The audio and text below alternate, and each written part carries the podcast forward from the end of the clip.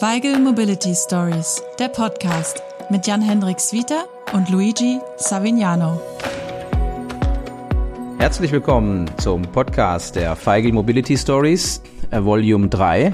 Ähm, wir haben heute also unsere dritte Feigl Mobility Stories. Herzlich willkommen nochmals. Mein Name ist Jan-Hendrik Swieter. Ich bin der CEO bei Feigl und mit mir heute ist wieder mal da Luigi. Hallo, ich bin Luigi. Ich leite die Marketing hier in Feigl und ich freue mich auf diese dritte Podcast-Story, was wir jetzt erzählen werden. Für alle, die heute zum ersten Mal mit uns dabei sind äh, und uns zuhören, äh, die Feigl Mobility Stories haben wir weshalb gemacht, Luigi?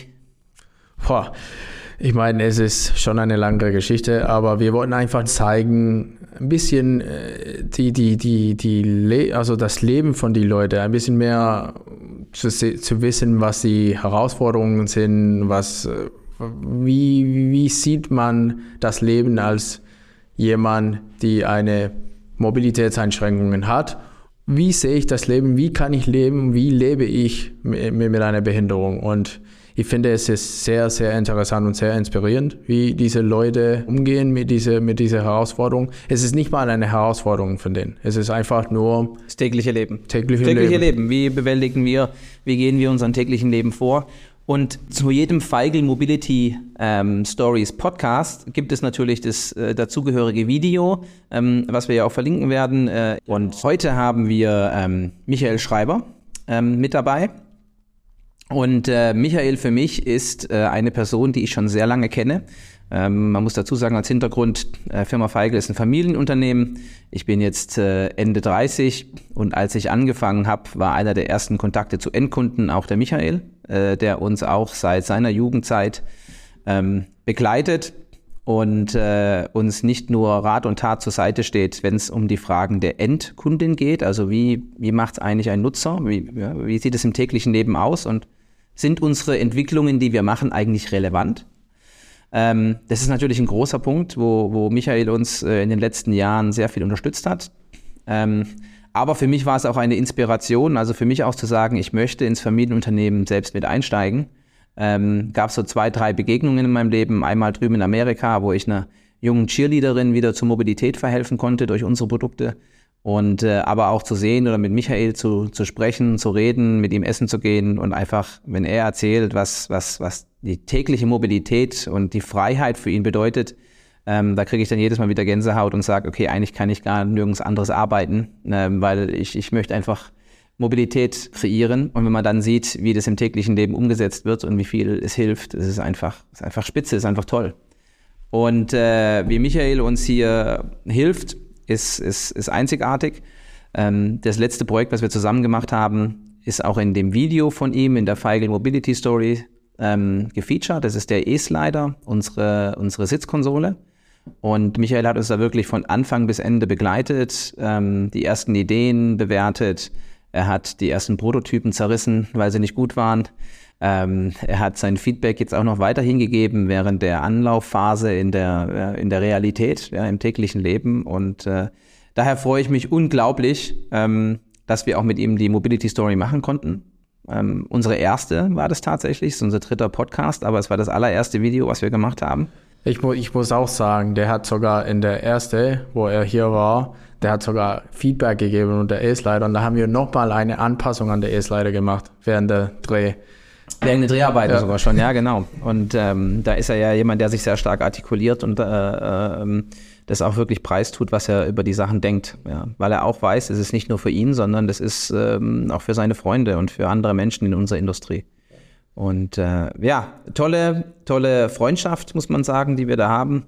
Und äh, ja, da bin ich einfach mal gespannt jetzt äh, auf die ganzen Antworten und ich hoffe, alle Zuhörer, die dabei sind, ähm, werden auch, so wie ich, immer wieder eine Inspiration von Michael Krieg, auch eine Inspiration für ihr tägliches Leben bekommen. Und ich würde sagen, dann, Luigi, springen wir rein, oder? Dann legen wir los. Michael, wir beide sind ja noch jung und wir kennen uns aber schon seit jungen Jahren. Und trotzdem kenne ich dich nur ähm, als Michael im Rollstuhl. Und ähm, da einfach mal die Frage, Wie ist das Ganze zustande gekommen? Du bist nicht im Rollstuhl äh, mit einer Behinderung geboren, sondern bist in der Zeit irgendwann in einen Rollstuhl gekommen. Vielleicht kannst du uns darüber etwas erzählen. Ich bin mit süßen 18 auf dem Weg zur Arbeit mit einem Auto verunglückt. Da ist mir einer entgegengekommen und ich habe im Reflex einfach nur nach rechts gelenkt und da stand eine riesige Birke. Und war halt in meinem jugendlichen Leichtsinn auch nicht angeschnallt kurz nach meinem 18. Geburtstag. Sechs Monate. Das realisierst du erst, wenn, also richtig realisiert habe ich erst, wenn ich, wo ich zu Hause war.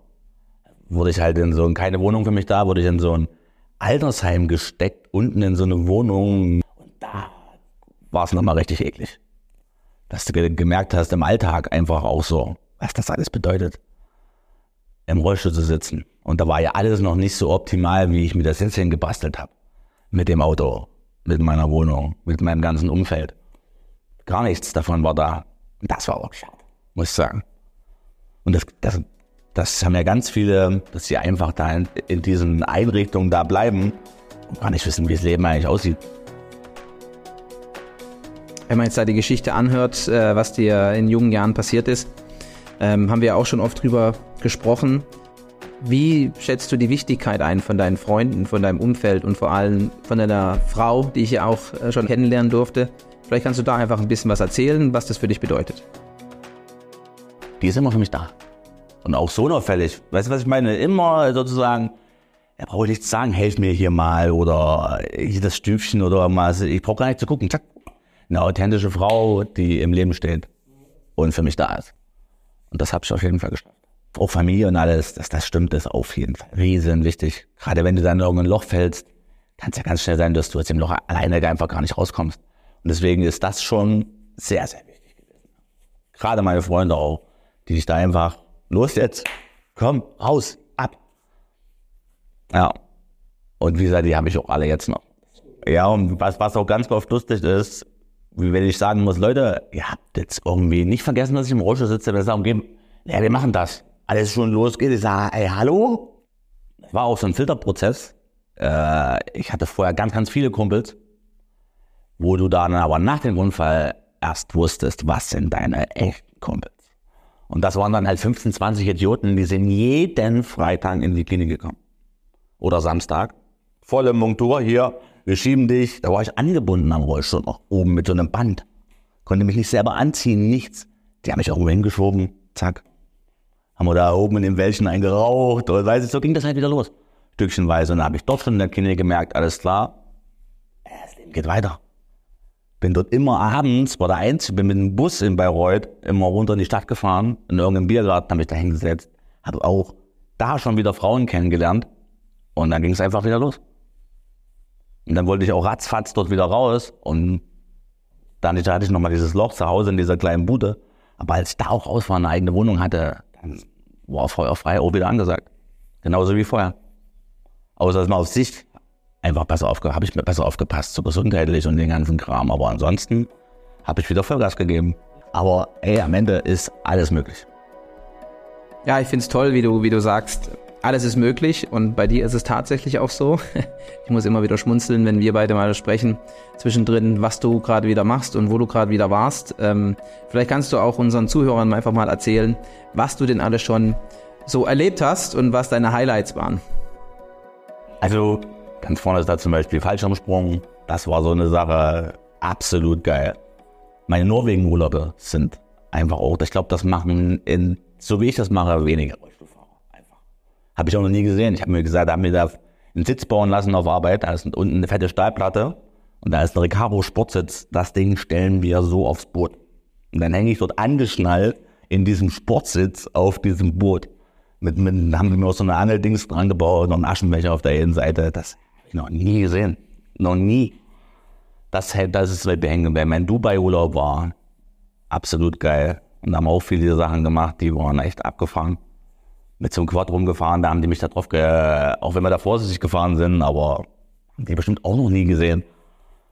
Also Festivalbesuche zum Beispiel, auch in den letzten Jahren. Immer so kleinere Festivals, aber es war immer geil. Auch wie die Leute dann, wenn die sehen, der kann Party feiern, wie die da auf mich abgehen. Wenn ich da vorne in erster Reihe an der Box stehe und, uh, Und da hat man zum Beispiel auch mal eine Sache, da, da haben die mich so hinter, hinter den DJ-Pult gebeten. Und das war so lustig. Da standen tausend Leute. Und die haben aber nur meinen Kopf gesehen. Weißt du wie? Ich bin mir sicher, die haben sich über, was ist denn das? Da hast du nur so hinter dem DJ-Pult. Und da habe ich genau gesehen, wie viele da mich angeguckt haben und einfach Spaß dran hatten, wie der Typ abgeht. Jetzt ist auch wieder, da waren wir äh, geil in Berlin und da waren wir Kart fahren. Und das war auch so dick, dass am Ende dann auch zwei von dieser Kartbahn gesagt haben, ey, gegen dich will ich auch mal fahren.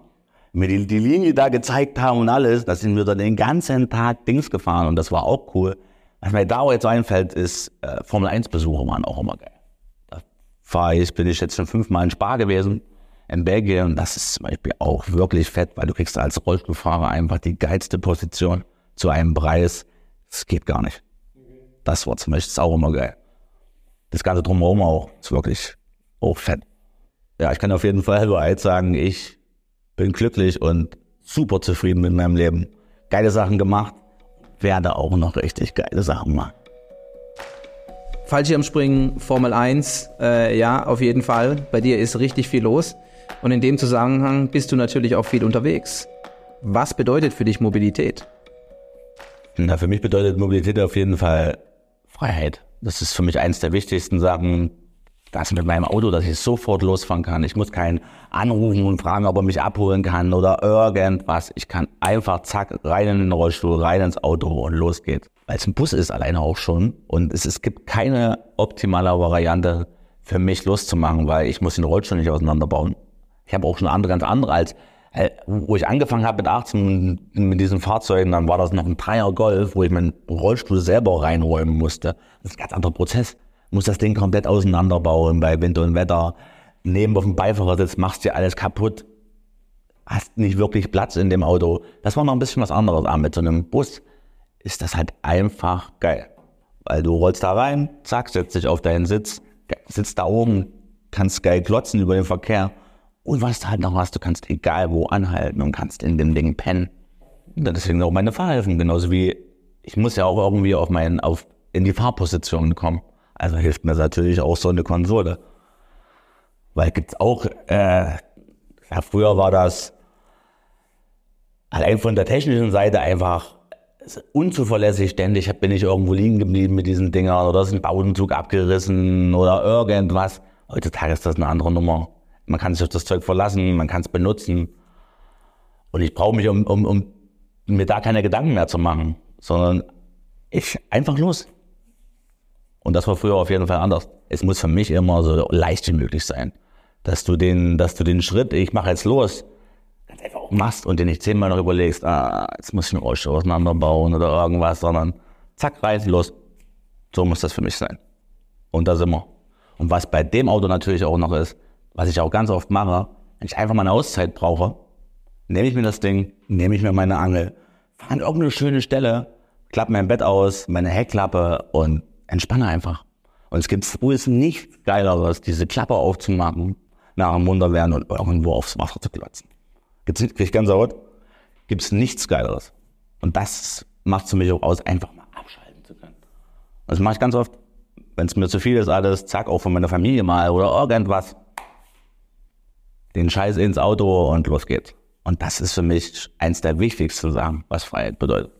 Und Das ist auch so. Es ist ganz einfach auch so. Raus aus diesem Alltag, raus aus meinem Scheiß, den jeder hat. Dann ist das genau auch so. 100 Prozent.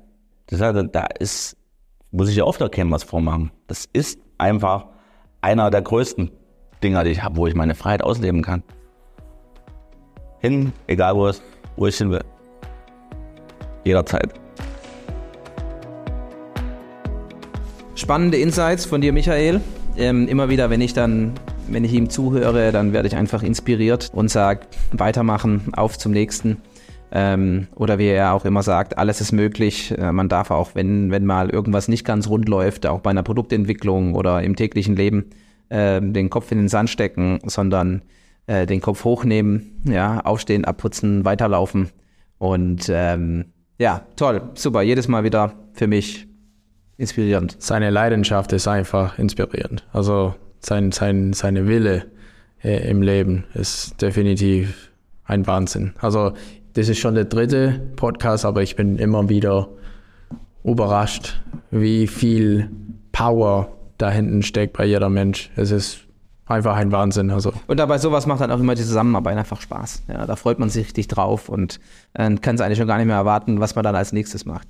Wenn wir schon vom nächsten reden, ähm, wie sieht es denn bei uns aus mit den Feigl Mobility Stories, Luigi? Gut, also es gibt viele Ideen.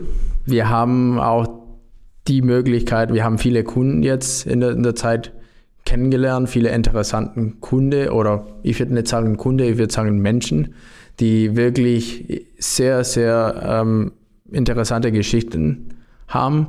Ähm, eine es war früher ein Hockeyspieler. Ähm, wir haben auch die, die, die Möglichkeit, auch nach Spanien zu gehen, ein bisschen in der, in der Sommerurlaubsgefühl ähm, mit einem anderen inspirierenden Mensch. Ähm, also es gibt viele, viele äh, Möglichkeiten, die wir jetzt, jetzt im Hinterkopf haben, genau. Und auch in der Fahrschule, Fahrlehrerbereich sind auch interessante Geschichten, die wir auch ähm, erzählen möchten. Hört sich gut an. Da auf jeden Fall zum Glück hat ein Jahr 365 Tage.